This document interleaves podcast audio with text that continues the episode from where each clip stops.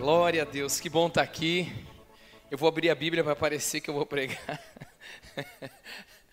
Eu não sou o Judá Bertelli, eu prego mesmo.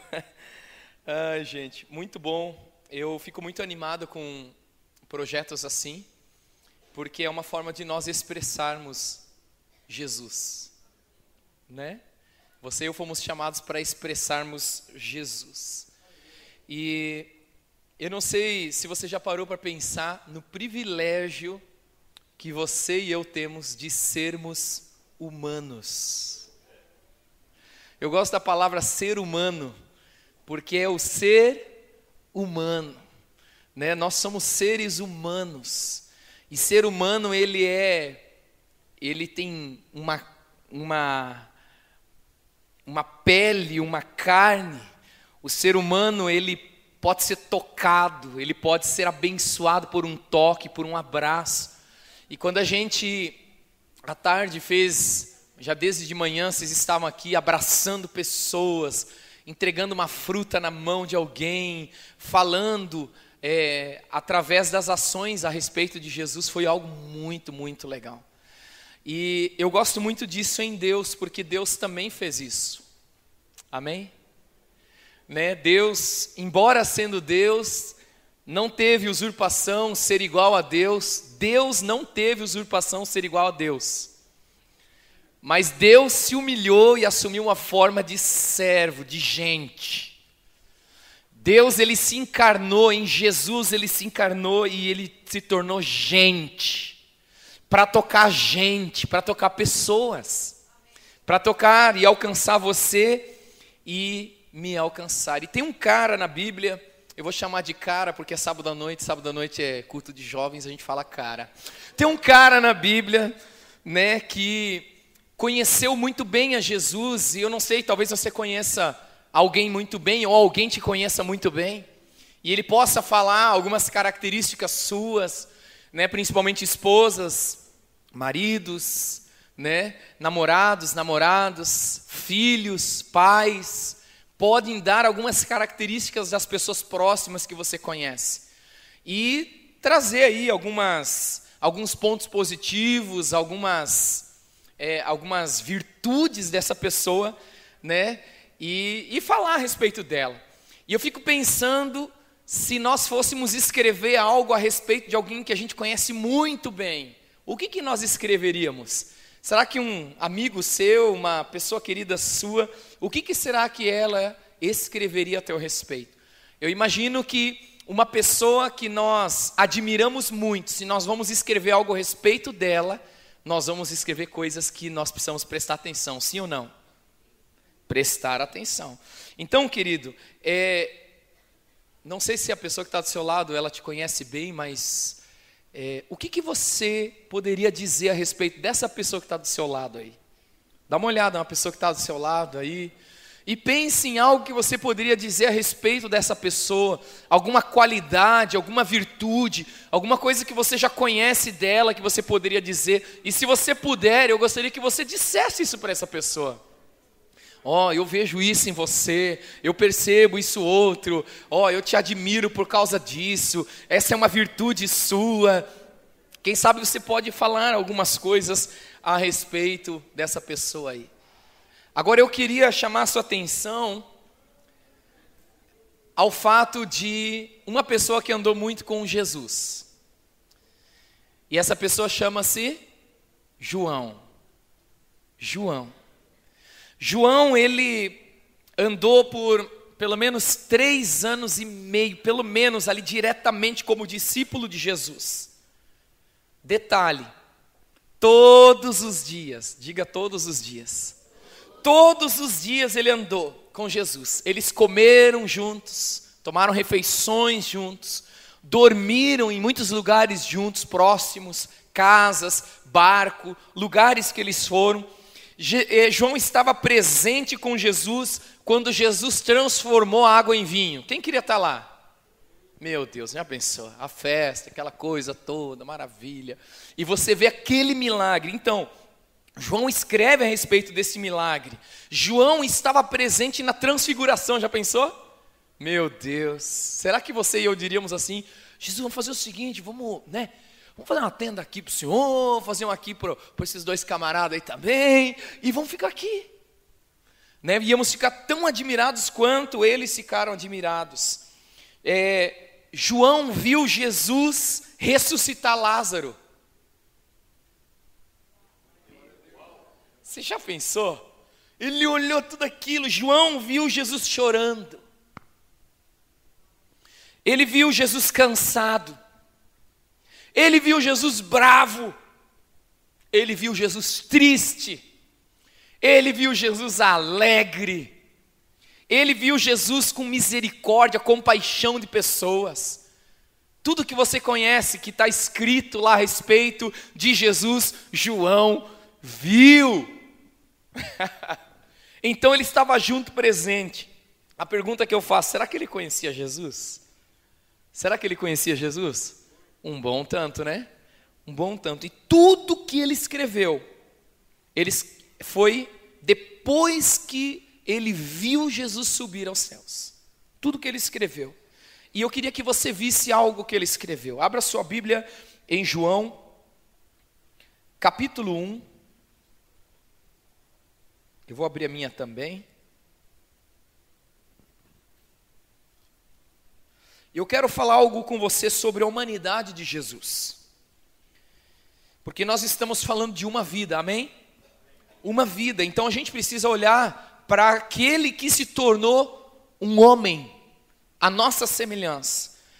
É, João capítulo 1, versículo 14, diz assim: E o Verbo se fez carne e habitou entre nós, cheio de graça e de verdade. E vimos a sua glória, glória como do unigênito do Pai. Eu vou ler de novo. E o Verbo e a palavra se fez carne e habitou entre nós, cheio de graça e de verdade.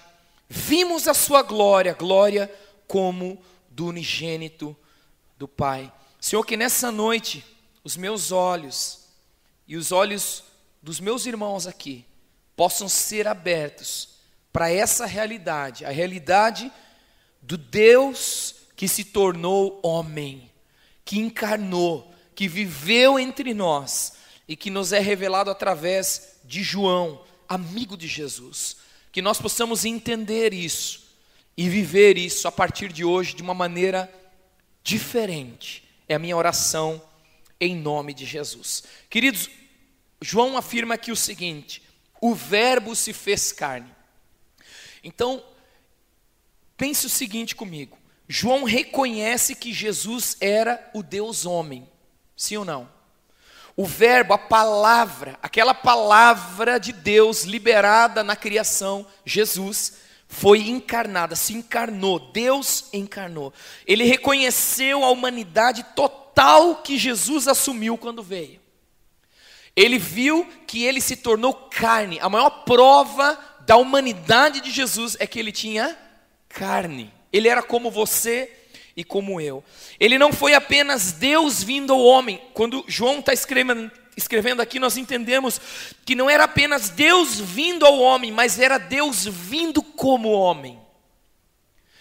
E Filipenses, Paulo vai trazer essa realidade de, de Deus se despindo da sua deidade, vamos dizer assim, e assumindo a forma humana. Imagina o nível de humilhação de Deus Ouça-me bem. Imagine o nível de humilhação de Deus para se tornar carne, para se tornar limitado. E ele faz isso, e João entendeu isso. Isso foi tão real para João que ele registrou algumas coisas que Jesus fez. E eu queria que você percebesse algumas coisas que Jesus fez.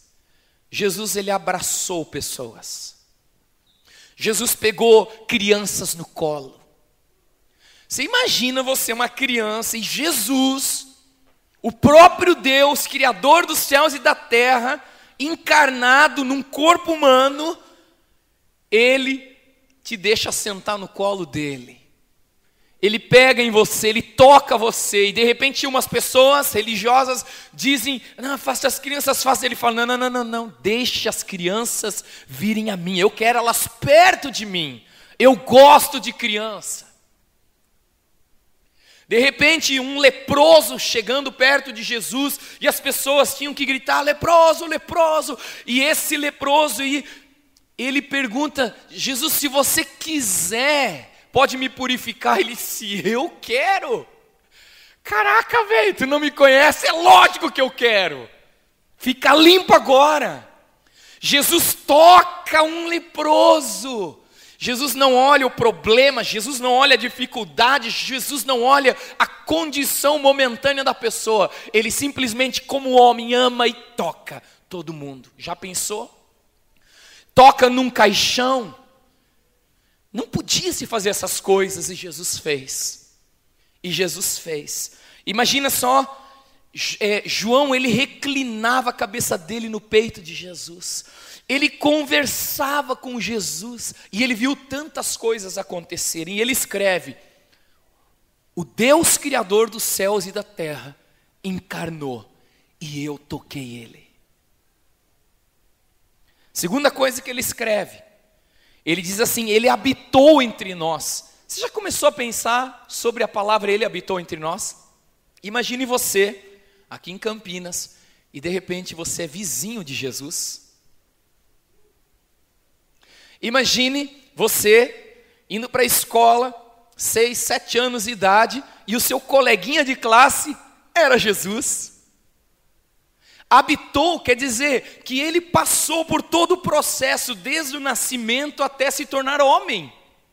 Viveu entre nós, andou, participou de tudo. Já pensou? A galerinha do bairro que cresceu com Jesus, da cidade onde Jesus vivia, aqueles que brincaram com Jesus, talvez fizeram bullying. Ei, cabeludão! Sei lá. Criança, meu, criança fala, sempre falou e sempre falará. Brincando, jogando pedrinha um no outro. Ah, acertou! Oh, foi mal, foi mal. Brincadeira de. Eu fico imaginando, não está escrito. Mas Jesus foi criança, você acha que ele não brincou? Você acha que ele não correu? Você acha que de repente a mãe não, não gritou como nós, né? Os pais, mães gritam. Menos, menos, corre, menos. Tá bom. E Jesus, ele diz, ele habitou entre nós. Já pensou? Eles iam à igreja juntos a sinagoga, né? Ao lugar de culto. Já pensou, toda primaiada, indo junto, primo de Jesus, indo para a festa lá quando Jesus tinha 12 anos, todos os anos eles iam. Você já imaginou, ele habitou entre nós. Jesus passou 33 anos na terra como homem.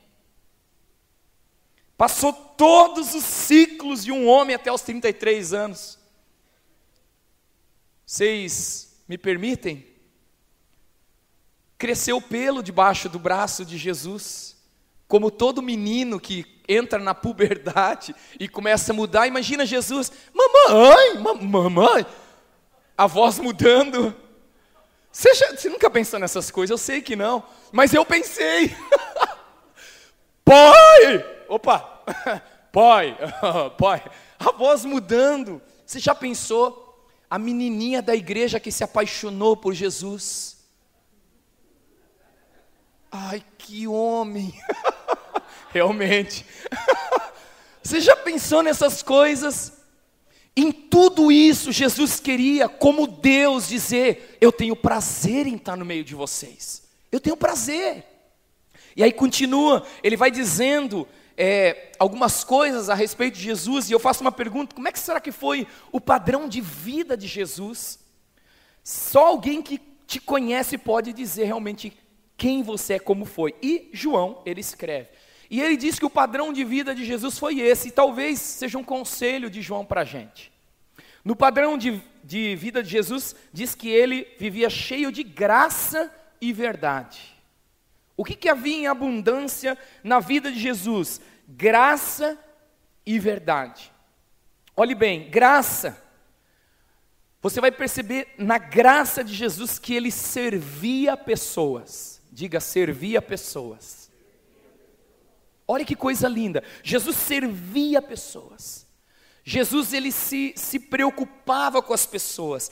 Ele sabia quem ele era, ele sabia de onde ele vinha, ele sabia para onde ele estava indo, mas ele manifestava a graça de Deus, que ele conhecia por causa do relacionamento com Deus. Se Deus me aceita como eu sou, no meu relacionamento com Deus, eu quero que, as, que a humanidade também entenda esse valor que ela tem diante de Deus. Deus se relaciona comigo. Imagina, eu acho loucura, gente, desculpa. Às vezes dá um bug assim. Deus falando com Deus. O Deus eterno preso no corpo de um homem, falando com o Deus eterno que não está preso em nada. Falando, meu Deus, meu Deus, meu Pai, se relacionando e dando dicas para a gente de como deveria ser o nosso relacionamento com Deus, o Deus invisível. Mostrando o caminho, gente. Então João ele diz assim, cara, eu vi graça nele. E a graça dele era tão grande que ele se importava com as pessoas. E queridos, graça é uma herança. A graça de Deus é uma herança, nós herdamos a graça quando nós andamos com o Deus de toda graça. E nós só acessamos o Deus de toda graça através de Jesus. Quando nós andamos com Ele, nós temos isso como herança. E a pergunta é: quanto a graça de Deus está enchendo a gente? Nos enchendo ao ponto de nós transbordarmos de graça. Outra coisa que ele viu foi verdade. Cara, ele, ele, ele fala a verdade. Jesus falava a verdade porque estava cheio de verdade. Jesus conhecia a verdade. Ele disse que se alguém conhecer a verdade, a verdade vai libertá-lo. Jesus estava dizendo assim, cara, se você me conhecer, porque eu não só creio na verdade, como eu sou a verdade, eu posso te libertar. Tudo que Jesus dizia era verdade. Jesus nunca tinha meias palavras. Jesus nunca trazia um conceito que condenava as pessoas, mas ela, ele trazia a revelação do coração de Deus para as pessoas. Deus te ama, você é importante. Como ele fazia isso? Tocando o imundo, restaurando a prostituta, levantando o caído, o enfermo, indo atrás da ovelha perdida, fazendo tantas coisas. Ele tinha verdade nele. E a pergunta que eu faço: quanto tempo nós estamos gastando com a verdade? Eu vou te fazer algumas perguntas hoje. E eu quero ser bem objetivo nessa palavra, porque eu quero despertar algo no seu e no meu coração nessa noite. Amém? Nós precisamos entender a partir da humanidade de Jesus tudo o que ele fez. Agora, outra coisa que João diz nesse texto, ele falou, é como se os jovens conversassem hoje, cara, você não tem noção. Nós vimos a glória dele.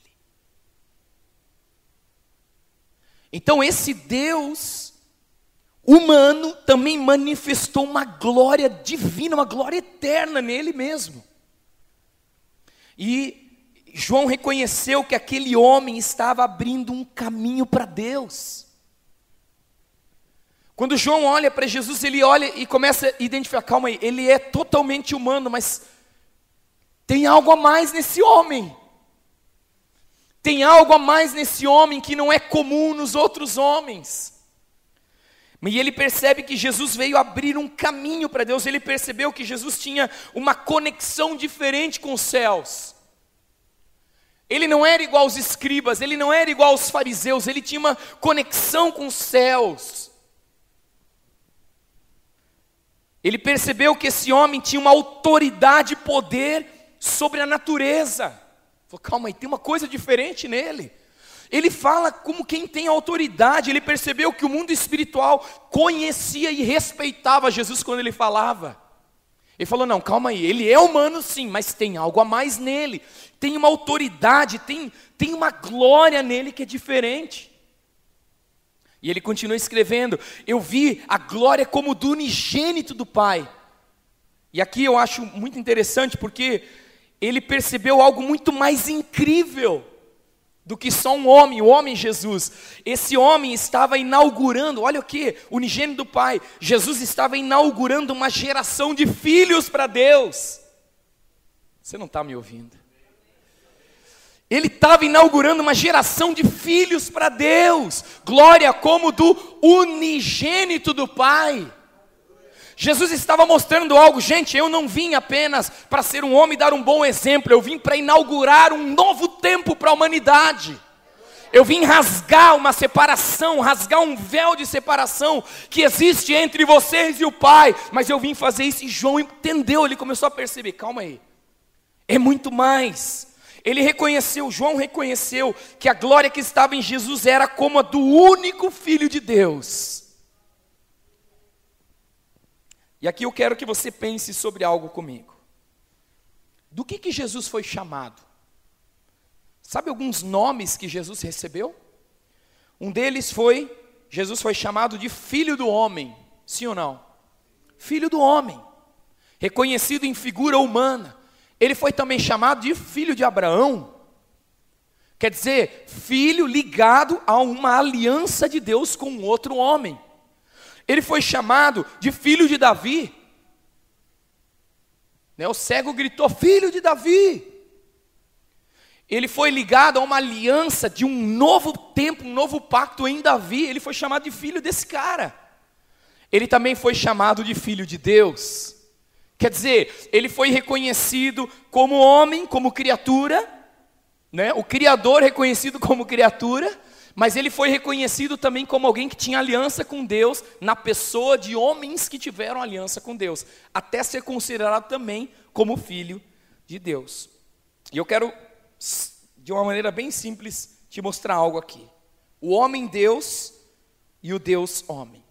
Jesus foi chamado de filho do homem. Amém? E eu quero que você veja algo que eu vi esses dias aqui. Deus se tornou humano, sim ou não? Para ser adotado por um homem que não era seu pai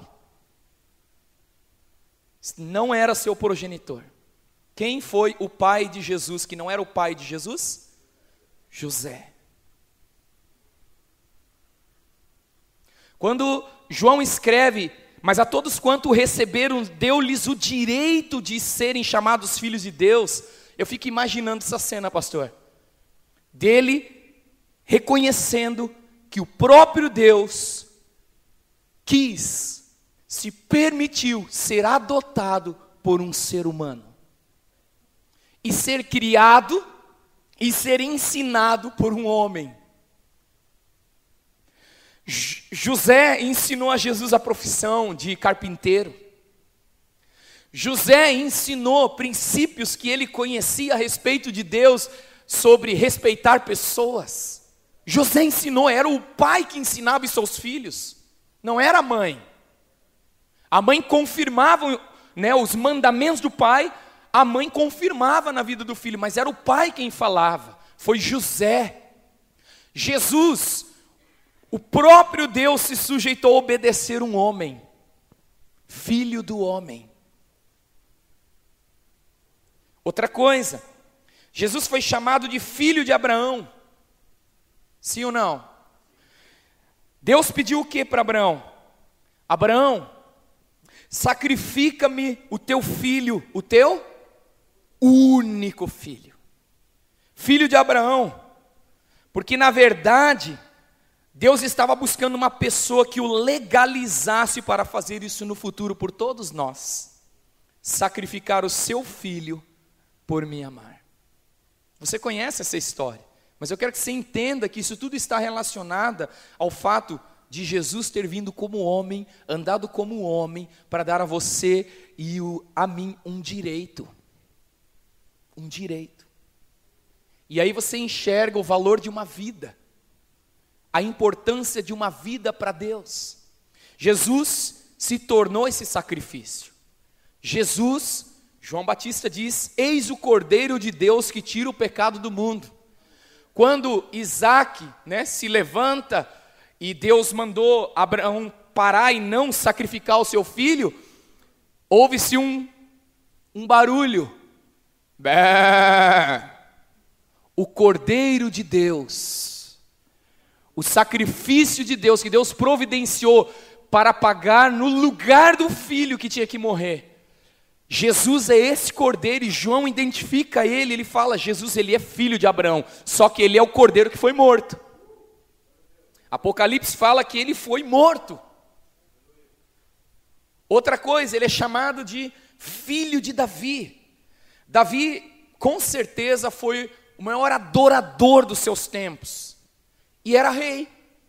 Era adorador e rei, cheio do Espírito Santo. Davi, ele foi um precursor do modelo de homem segundo o coração no, no seu tempo, na sua geração. Agora, Jesus fez o quê? Jesus, ele é o modelo perfeito de adorador. Ele é o nosso rei, nós cantamos, né, que ele é o nosso rei porque ele é o rei dos seis e senhor dos senhores. E Jesus, ele abriu, ele providenciou um modelo para você e eu de adoração e de governo sobre a terra. Eu vou continuar, porque meu foco não é isso aqui. Lá na frente um pouco. E quarto lugar, Jesus foi chamado de filho de Deus. Quem andou perto de Jesus conseguiu perceber que esse homem não era somente homem, ele era Deus. Lembra que Jesus mandou um dos demônios ficarem quietos, cala-te, porque ele disse: Tu és o filho de Deus. Aí, psh, psh, psh, quieto. Pedro disse: Tu és o Cristo, o Filho do Deus vivo. Ele foi reconhecido também como Deus. Por que, que eu quero, nessa longa introdução aqui, o que, que eu quero falar com tudo isso aqui? Você e eu somos filhos do homem. Amém? Quantos aqui nasceram de uma mulher? Todos. Fruto de um relacionamento entre um homem e uma mulher. Está aqui, nós, filhos do homem. Nós nascemos, nós somos filhos naturais dessa terra. Lá em João 3,6 diz que o que é nascido da carne é carne. Agora, o que é nascido do espírito é espírito. E nós somos nascidos da carne, sim ou não? Então nós somos carne. Não é nenhum anjo que está sentado do seu lado. É uma pessoa que tem carne, osso, que corre sangue nas veias. Você e eu somos filho do homem. Entramos na terra pelo direito de pertencer a essa terra pelo nascimento. O nascimento deu a nós esse direito. Agora, nós também somos filhos da promessa em Abraão. Sim ou não? Somos. Gálatas 4, 28 diz: Vós, porém, irmãos, sois filho da promessa como Isaac. O alvo de Jesus era nos religar com Deus e nos dar direitos sobre a terra. Não só de ter nascido na terra e ser um ser humano normal, não, mas entrar numa aliança com Deus. E tal qual Isaac era herdeiro das promessas de Deus a Abraão, você e eu somos em Cristo. Agora nós temos uma circuncisão, uma marca que nos define. Existe uma marca que te define, meu irmão, no seu coração. Quando você recebeu a Jesus como Senhor e Salvador da sua vida, você recebeu esse direito de se tornar também filho de Abraão, segundo a promessa. Só que tem uma outra coisa: nós também somos filhos e somos da geração de Davi. Salmos 24, 6 diz: Tal é a geração dos que o buscam, dos que buscam a face do Deus de Jacó. Hebreus diz que abriu um véu, rasgou-se um véu e abriu-se um caminho para que a gente possa adorar a Jesus, adorar a Deus. A gente não teve esse direito por nós mesmos, ele foi conquistado pelo próprio Deus. Você consegue imaginar? Deus cria tudo perfeito, o ser humano destrói tudo, né? permite a destruição entrar. Deus vem e reconstrói tudo de novo para que a gente possa acessá-lo outra vez. Quem faz isso? Alguém que se preocupa com uma vida. Pastor Djalma sempre diz assim, e até no CD que nós gravamos alguns anos atrás, ele na mensagem diz assim: se só houvesse você na terra, Jesus viria para te salvar. Qual é o valor de uma vida, queridos? Qual é o valor que você e eu temos para Deus? Outra coisa que é importante, nós somos filhos do homem, somos filhos de Abraão, mas nós somos filhos de Davi e também somos filhos de Deus. Filhos de Deus por causa de Jesus. E aí nós entramos em João capítulo 1 e voltamos lá naquele texto. No versículo 12, diz assim: eu vou, eu vou ler aqui no versículo 10: O Verbo estava no mundo, o mundo foi feito por meio dele, mas o mundo não o conheceu. Calma aí. Então tem um segredo aqui: conhecê-lo. Veio para o que era seu, e os seus não o receberam. Para quem ele veio? Para o que era seu, não para os que eram seus, mas para o que era seu. Ele veio para cada um. Todos nós somos criatura de Deus. Ele veio por causa de cada um, mas os seus, os que tinham que reconhecê-lo, não o receberam. Então o que, que Jesus fez? Mas a todos quantos o receberam, deu-lhes o poder de serem feitos filhos de Deus.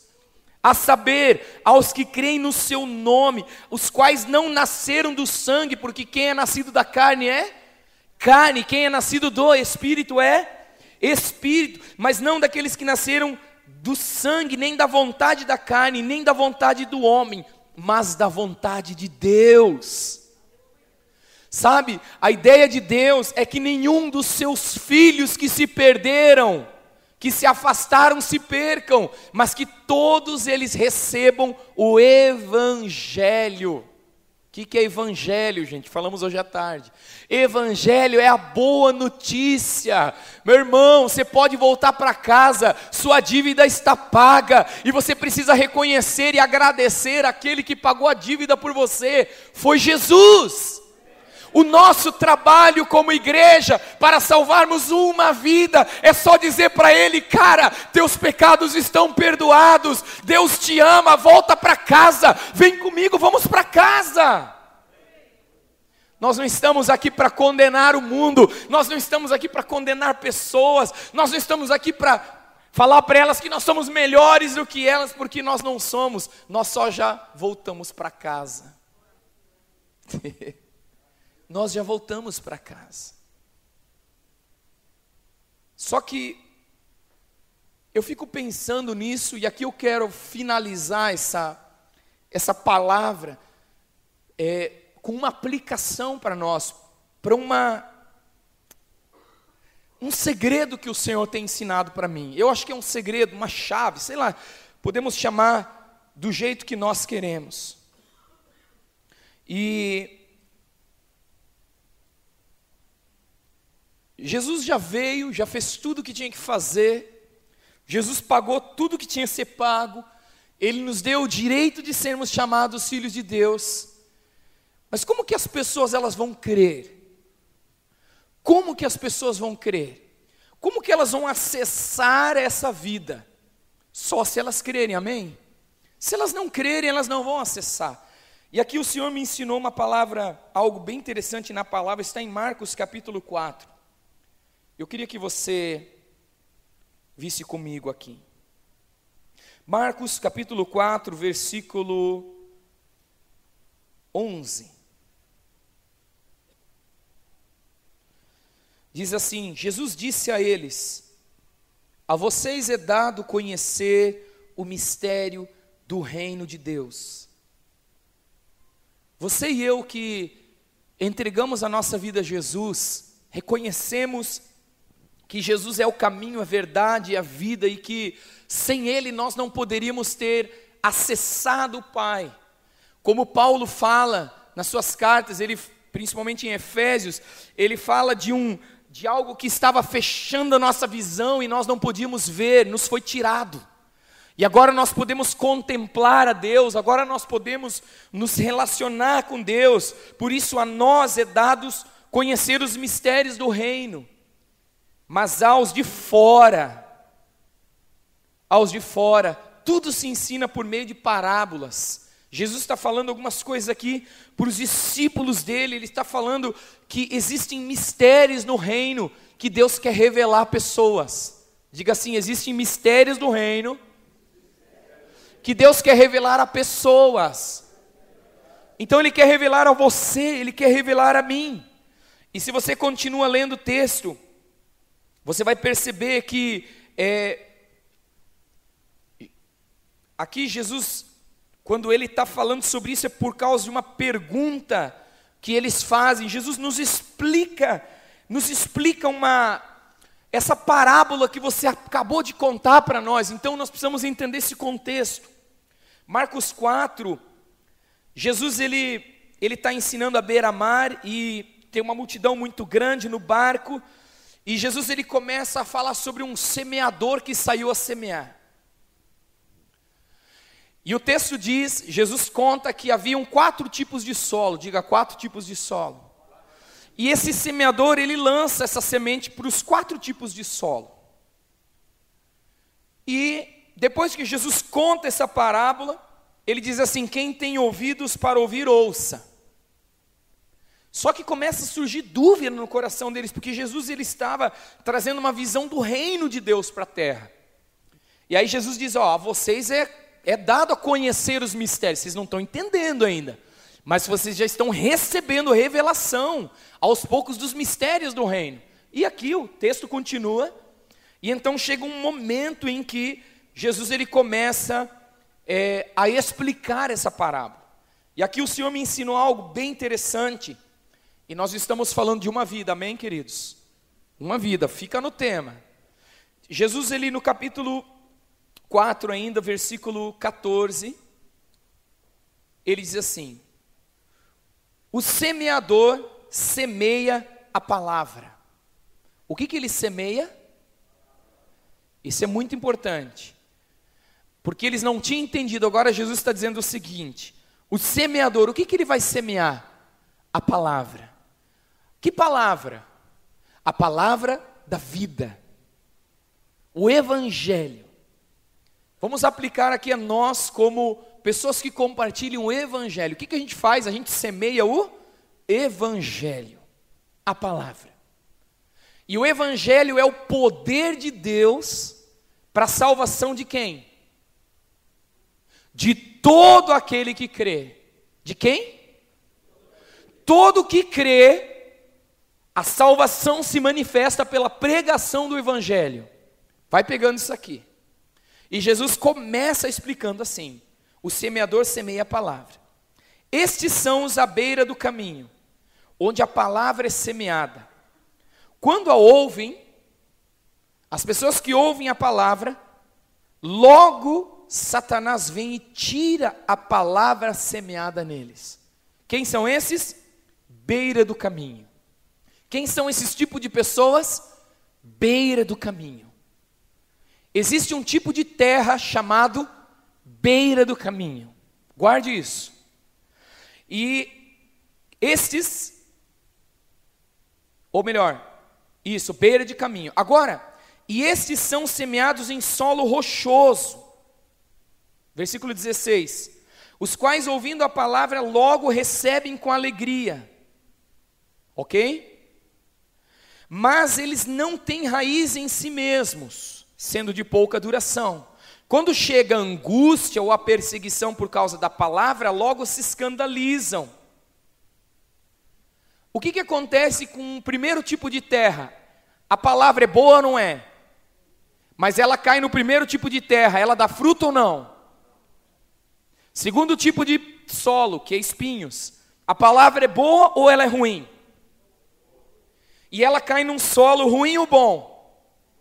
Produz ou não produz? Opa, calma aí. Vamos continuar. Agora no versículo 17 diz, ou melhor, versículo 18: Os outros, os semeados entre os espinhos, são os que ouvem a palavra, mas as preocupações desse mundo, a fascinação das riquezas e as outras ambições aparecem e sufocam a palavra e ela fica infrutífera. Tem um outro tipo de solo que quando você pega a boa palavra, e semeia, nada acontece. Isso me chamou a atenção. Três solos, nada acontece. É lógico, está escrito, é simples. Ué, mas eu nunca tinha visto antes. E agora eu percebo um segredo de Deus para nós. Só existe um tipo de, de terra que dá o que você planta. Qual é esse tipo de terra? A boa. Então o meu foco e o seu foco não deve estar na terra ruim, como ruim. Mas nós precisamos colocar o foco na terra boa. Porque só na terra boa a semente vai dar. Diga assim, só na terra boa a semente vai frutificar. Toda semente que cai na terra ruim não frutifica. A semente é boa. A palavra é boa, mas nada acontece. Por quê? Porque nós temos um problema chamado terra, solo. Então coloque o seu foco agora no solo. Jesus diz assim: os que foram semeados em boa terra, versículo 20, são aqueles que ouvem a palavra e a recebem, frutificando a 30, a 60 e a 100 por um. Então, eu quero ir num texto com você. Abra comigo num texto que você conhece, Segunda Crônicas. É, nós vamos ler do versículo 13, Segunda Crônica 7, 13.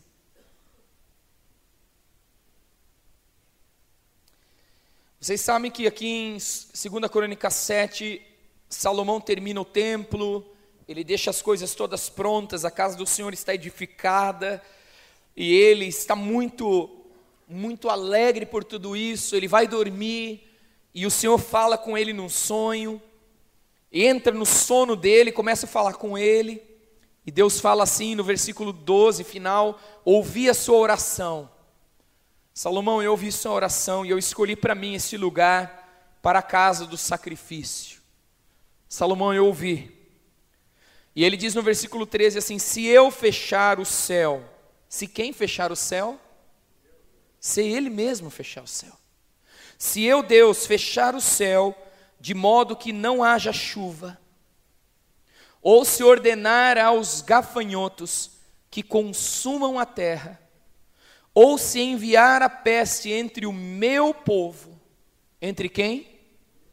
O meu povo se de repente no meio do meu povo as coisas não acontecem, se parece que no meio do meu povo tudo estiver travado, se quando o meu povo estiver semeando a boa palavra nada acontecer, se quando eles estiverem fazendo todo o trabalho a mim, através da igreja, e mesmo assim não houverem frutos, se o meu povo, se quem? Se você, meu irmão, se você e eu, se nós que pertencemos a Deus, se nós que fazemos parte do reino de Deus, se o meu povo, que se chama pelo meu nome, que carrega o nome de Jesus, fizer quatro coisas: se humilhar, se humilhar, se humilhar, gente. Não se envaidecer, não se orgulhar, se humilhar. Não está contente com uma igreja cheia, com sucesso, mas se humilhar, porque está olhando a terra, uma terra seca. Se o meu povo se humilhar, orar, começar a orar, falar: Deus, E eu penso que orar o quê? Orar aquilo que é o motivo da humilhação. É orar aquilo que trouxe um, um, um sentimento ruim no seu coração e disse: Deus não dá mais. Eu não aguento mais ver minha cidade assim, Deus. Se o meu povo que se chama pelo meu nome se humilhar e orar e me buscar, e não buscar mais uma estratégia para crescer, e não buscar mais uma estratégia de evangelização, e isso e mais aquilo, mesmo que seja bom, mas me buscar. Se o interesse único do meu povo for eu, E se por causa desse desejo de me buscar intensamente, esse meu povo se converter dos seus maus caminhos, reconhecer que não somente a cidade está vivendo debaixo de pecado, mas eu mesmo estou, eu, povo de Deus, estou falhando. Se o meu povo se humilhar, orar e me buscar e se converter dos seus maus caminhos, então eu ouvirei dos céus, salvarei dos seus pecados e sararei. O foco é a terra. Você quer que Campinas, eu quero que Campinas seja cheio da glória de Deus. Então nós precisamos olhar para a terra. Porque a palavra que nós temos é boa, pastor. O problema é que a terra está ruim. Então vamos olhar para a terra como? como povo de Deus, nos humilharmos diante de Deus, orarmos, buscarmos a face do Deus vivo, nos convertermos, entrarmos no processo de santificação, sem a qual ninguém verá o Senhor, então eu ouvirei dos céus, então só então eu ouvirei dos céus, e aí eu vou salvar vocês dos seus pecados, e eu vou liberar a terra, vou sarar a terra. E quando vocês chegarem e semearem a minha palavra, ela só dá na boa terra. E ela vai dar a 30 em alguns lugares, a 60 em outros lugares e a 100 por um em outros lugares. Aonde tem que estar o meu e o seu coração quando eu penso em uma vida? Essa pessoa, ela precisa ser remida. E nós temos uma função como sacerdotes de Deus de chegarmos diante de Deus em oração, em quebrantamento, e orarmos pela terra e Deus vai sarar a terra. Eu quero te contar um testemunho. Essa palavra Deus nos deu quando nós estávamos indo para Jeremoabo, na Bahia, quase divisa com Pernambuco, lá para cima, bem longe. A gente foi com 45 missionários de busão, tudo louco. Viajamos muito. E era um desejo da igreja, como igreja, nós fazermos uma missão, assim como o pastor já fez várias também. A gente queria fazer uma missão num grande grupo. E nós começamos a orar e eu comecei a pedir Deus, a Deus direções do que fazer. E Deus me mostrou isso aqui. E eu falei, então está certo, Deus, é o que nós vamos fazer. E nós começamos, eu comecei a compartilhar com a equipe, eu falei, gente, nós estamos viajando. Falei, Deus me falou isso. Eu acho que nós precisamos fazer isso, porque a palavra que nós estamos levando é boa. Só que, se a terra for ruim, vai dar ruim. então vamos fazer o seguinte: vamos focar na terra. E nós começamos a nos humilhar, começamos a orar, começamos a nos quebrantar e buscar a face de Deus. Deus era o nosso alvo primário, prioritário. E começamos a consertar os nossos, as nossas falhas no meio da viagem, converter dos seus maus caminhos.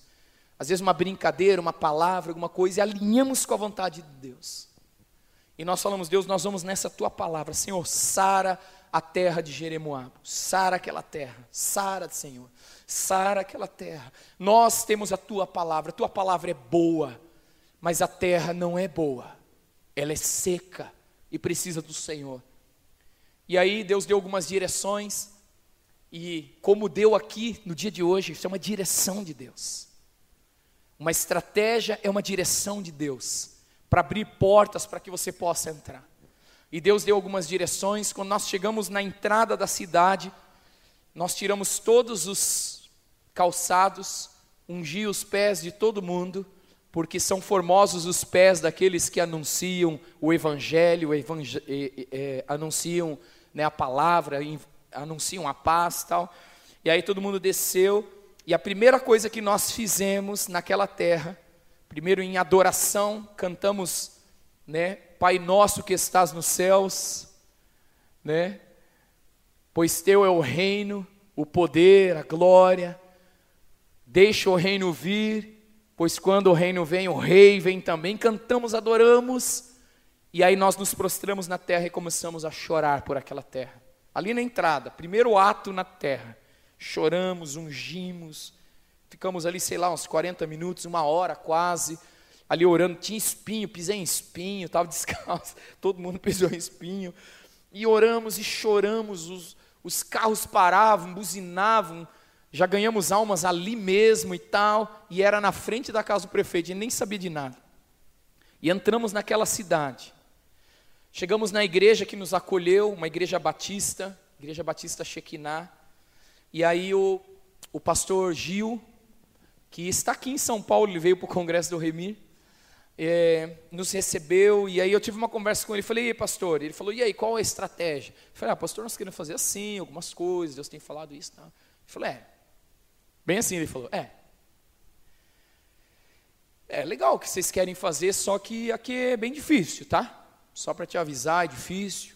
O povo é muito querido, mas eles não são muito de receber as pessoas em casa. Eles são desconfiados, e são extremamente católicos, então é, não estranhe se de repente eles não receberem vocês. Nós falamos, ah, beleza, bom saber tal. E aí nós começamos todos os trabalhos. Estávamos todos com uma camisetinha igual, amarela. Alguns de vocês devem ter visto no Facebook, depois dá uma olhada lá, para ser mais objetivo aqui. E nós começamos a falar de Jesus, andando da cidade, fazendo um monte de ações. Na terça-feira à noite, de manhã, bem de madrugada, nós tínhamos decidido, tinha um, tinha um, eles chamam de serra, deve ter uns 400 metros de altura a serra deles, enorme, baixinho assim, você subia rapidinho, que é um lugar onde tem uma cruz, um, um lugar de, de é, bastante religião, que, né, os católicos vão lá, os evangélicos, todo, todo mundo vai lá. É um lugar alto, é bonito e tal e nós fomos lá para ver o, o, sol nascer. Saímos de madrugada, era cinco e pouco da manhã, que o sol nascia às cinco e quarenta e oito, acho que nascia o sol. Então a gente tinha que estar lá umas cinco e meia para pegar o sol nascendo e fomos. O céu estava parcialmente nublado, mas você via que estava clareando e fomos, subimos. Chegamos lá em cima e esperando o sol, o sol lá na frente, imagine aqui a montanha, aqui tem um precipício e aqui está a cidade. Eu estou olhando lá no fundo, tem umas, aquela cidade meio cercada pequenas montanhas assim. Eu olhei lá o sol querendo começar a apontar e tal. De repente eu olho para trás, uma nuvem branca que batia da terra até o céu sumir assim, uma cortina branca. E estava escuro ainda. Estava começando a clarear. Sabe que clareia antes do sol nascer, né? Estava começando a clarear. Eu olhei para trás e me assustei. Falei, caraca, o que, que é isso? Olhei, rapaz, isso é chuva? Olhei para trás, era chuva, gente. Aí eu virei assim, eu falei, e o sol? A chuva vindo, eu queria ver o sol. De repente, aquela chuva veio assim e nos cobriu. E cobriu a cidade. E a cidade sumiu no meio da chuva. Era uma chuva fina, bem fina, mas muito junto os pingos que molhava muito. E aí, o pessoal olhando, aí, deu ruim, já era o sol nascendo, aquela coisa, né? E eu comecei a olhar aquilo e falei, por que isso, Deus? Aí eu comecei a orar e Deus falou assim: hoje eu vou cobrir toda a cidade com a minha presença. Eu falei, eu creio. Aí eu falei, gente, Deus vai cobrir já. Eu estava com, eu tava, eu mais meus doze, só doze conseguiram subir. Tava tudo dormindo os outros. Falei, Deus vai cobrir hoje a cidade. Irmãos, naquele dia, nós fomos de casa em casa, nós fomos em escolas da cidade, nós fizemos um programa de rádio que alcança toda a cidade, o interior toda, e toda a cidade ouviu naquele dia que Jesus é o Rei que eles estão esperando em Jeremoabo. E foi muito forte. E o que, que aconteceu? Nós entrávamos nas casas, e as pessoas falava assim: vem, entra, entra aqui, quer tomar um café? Quer comer alguma coisa? O pastor disse para a gente que as pessoas não recebiam em casa, as pessoas receberam a gente em casa. Distribuímos 450 Bíblias de casa em casa. Mais de mil pessoas entregaram suas vidas a Jesus em seis dias. Nas escolas, professores, alunos, na rádio, as pessoas ouviram. Abriu agora um programa, é uma rádio é, secular, né? Uma rádio normal, que toca suas músicas normais. Eles abriram horário para a igreja evangélica fazer um programa de rádio toda semana naquela rádio, gratuito. E aí eu lembrei da palavra, se o meu povo, e o texto no versículo 13 diz: Se eu cerrar os céus de maneira que não venha chuva, Deus deu um sinal, eu estou mandando a chuva. Choveu três horas naquele dia, das quase seis da manhã até as nove da manhã choveu direto. Molhou tudo nossas toalhas que estavam no varal, porque ninguém esperava chuva, né? E aí isso era terça-feira. Quinta-feira de manhã, nós fomos para Juazeiro do Norte amanheceu chovendo, seis horas da manhã choveu, e choveu quatro dias sem parar em Jeremoabo. Por que, que eu estou dizendo isso? Porque se o meu povo, que se chama pelo meu nome, se humilhar, orar, se converter dos seus maus caminhos, buscar a minha face, se converter dos seus maus caminhos, então eu ouvirei dos céus, salvarei dos seus pecados e sararei a sua terra. E quando a gente pregar o Evangelho, as pessoas vão dizer: Eu quero Jesus. Eu quero Jesus. Uma professora disse assim: Vocês estão falando isso em toda a cidade? Daí nós falamos: Sim. Não parem. Uma professora católica, que não conhecia Jesus, uma líder comunitária, muito devota, muito entregue a tudo, fazia reuniões de oração e ela ouviu falar, ela disse assim: então quer dizer que agora eu posso ter certeza da minha salvação? Nós dissemos: você pode ter certeza da salvação. Eu vou contar isso para toda a comunidade católica. Talvez uma Paula. Nós fomos numa comunidade chama Machixe e outra é Casinhas. Em Machixe, nós fomos lá visitar uma mulher que ouvimos falar o nome dela de alguém que era parente, fomos lá naquela. Quando o ônibus parou, é, paramos na frente da casa dela, que nós não sabíamos onde era.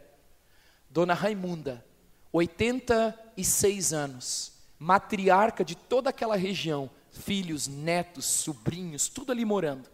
Ela aceitou a Jesus, toda a casa dela e a vizinhança toda foi entregando a vida a Jesus. Por quê? Porque a palavra é boa.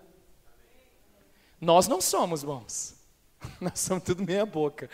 Mas a palavra é boa. O semeador, não está falando da qualidade do semeador, está falando da qualidade da semente e da qualidade da terra. Está falando da responsabilidade do semeador, porque o semeador tem aliança com aquele que o enviou. Sabe, Jesus veio à terra como homem, para se aproximar de cada um de nós e mostrar para nós que é possível, que é direito, nós termos um relacionamento com Deus. Mas nós, como igreja, precisamos trabalhar para que a terra seja sarada. E quando a terra é sarada, sabe por que eu acredito nesse projeto que é feito nesse lugar que o irmão André falou? E Itatinga, sabe por que eu creio? Porque já abriu uma casa de oração ali. Porque a oração vai mudar isso. Quebrantamento, arrependimento, mudança de vida e as pessoas elas vão ter essa terra sarada e quando a palavra entrar, elas vão dizer: "Eu quero esse Jesus na minha vida". Amém? Você crê nisso? E isso vai promovendo o reino de Deus. Então eu queria trazer essa palavra. Eu tinha pensado numa outra palavra, mas eu acho que tinha que ser essa aqui. Por causa desse desse desse contexto que nós estamos vivendo como igreja aqui em Campinas. E eu me incluo, viu? A gente precisa tocar as pessoas. A gente precisa mostrar a nossa humanidade como filhos de Deus. E mostrar para as pessoas que elas são bem-vindas. Que elas são acolhidas por nós, igreja. Amém? E eu quero orar por você. Se você permitir, eu gostaria de orar com você. Amém? Eu queria que você fechasse os seus olhos aí no seu lugar.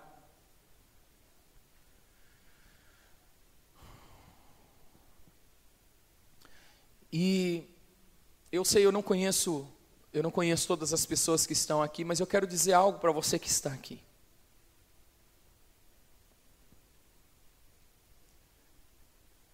Todo filho de Deus é um missionário. Todo filho de Deus, ele tem uma missão. Todo filho de Deus foi chamado para representá-lo. E todo aquele que ainda não se tornou filho de Deus, já tem direito, mas ainda não, não se apropriou do direito, ele é um campo missionário. Ele é alvo da palavra. Ele é alvo do amor de Deus. E você que está nessa noite aqui nesse lugar, se você já entregou a sua vida a Jesus, você está debaixo de uma missão. Uma missão de compartilhar o Evangelho, a boa notícia, sobre essa terra que você vive. E Deus acredita em você. Deus conta com você. Deus espera que você se levante, nem que seja por uma vida só. Que daria um homem pela sua alma? Quanto daria um homem pela sua alma? Quanto você investiria por causa de uma pessoa? Esse é o ponto. Agora, se você ainda não entregou a sua vida a Jesus, então você é alvo dessa missão, você é alvo desse amor. E o que, que Deus espera? Que você receba o Evangelho, que você olhe e veja, calma aí, Jesus veio ao mundo, Ele viveu como homem aqui por me amar, e não só viveu, mas Ele morreu numa cruz, assumiu a minha culpa, o que ia me levar para o inferno, ele morreu para pagar essa dívida, para que eu não vá para o inferno, e muito melhor do que não ir para o inferno, ele ainda pagou essa dívida para liberar um caminho para que eu possa voltar para casa. É isso. Esse Jesus eu quero. Talvez você ainda não fez isso. E hoje Jesus está dizendo assim: filho, faça isso hoje. Hoje é o dia da tua salvação, hoje é o dia de você dizer assim: Papai, eu quero voltar para casa, eu não quero ficar longe de você. O alvo de Deus não é te livrar do inferno apenas, é trazer você de volta para casa. Melhor do que estar salvo é voltar para casa. Não existe nada melhor do que voltar para casa. Você pode viajar, você pode trabalhar, você pode comer no melhor restaurante, você pode dormir no melhor colchão de hotel, mas quando você volta para casa, Deus está esperando a gente, papai está esperando você para voltar para casa, e ele disse assim: é simples, acesse o direito através de Jesus e volta para casa. Eu não sei qual é a sua condição, mas se você ainda tem dúvida se você é filho de Deus? Ou tem certeza que não é porque ainda não recebeu a Jesus como o Senhor da sua vida? Essa é a sua noite, esse é o seu momento. E eu quero te fazer um convite. Eu quero te fazer um convite. Para hoje você abrir o seu coração para Jesus e dizer: Jesus, me leva para casa. Eu te recebo como meu Senhor. Eu recebo a vida eterna. Eu reconheço que você veio por me amar e eu te recebo na minha vida. Tem alguém que quer fazer isso nessa noite? Entregar a sua vida a Jesus? Se tem, eu queria que aí no seu lugar, com os olhos fechados, você só fizesse um sinal com a mão assim, só para eu saber que é você, porque eu quero orar com você. Tem alguém que quer fazer isso, ainda não fez? Esse é o seu momento se você ainda não fez. Tem alguém você é livre para fazer isso nessa noite, se você ainda não fez. Abra o seu coração para Jesus, querido. Entregue a sua vida a Jesus nessa noite. Vamos voltar para casa. Talvez você se afastou de Deus. E isso gerou em você um sentimento ruim, você não tem mais certeza. Ei, hey, vamos resolver isso. Vamos trazer certeza de volta para o seu coração. Isso aqui não é uma oração mágica, isso aqui é uma confissão de algo que você quer fazer a partir de hoje. Que você quer andar com Deus, que você quer servir a Deus de todo o seu coração. Tem alguém que quer fazer isso? Se você quer fazer, aqui tem uma pessoa que quer fazer isso. Tem mais alguém? Onde você estiver, levante sua mão e diga: Eu quero, eu quero servir a Jesus de todo o meu coração. Tem mais alguém? Pode baixar sua mão, irmã. Tem mais alguém que quer fazer isso? Aí onde você está, eu quero orar. Eu quero orar por você.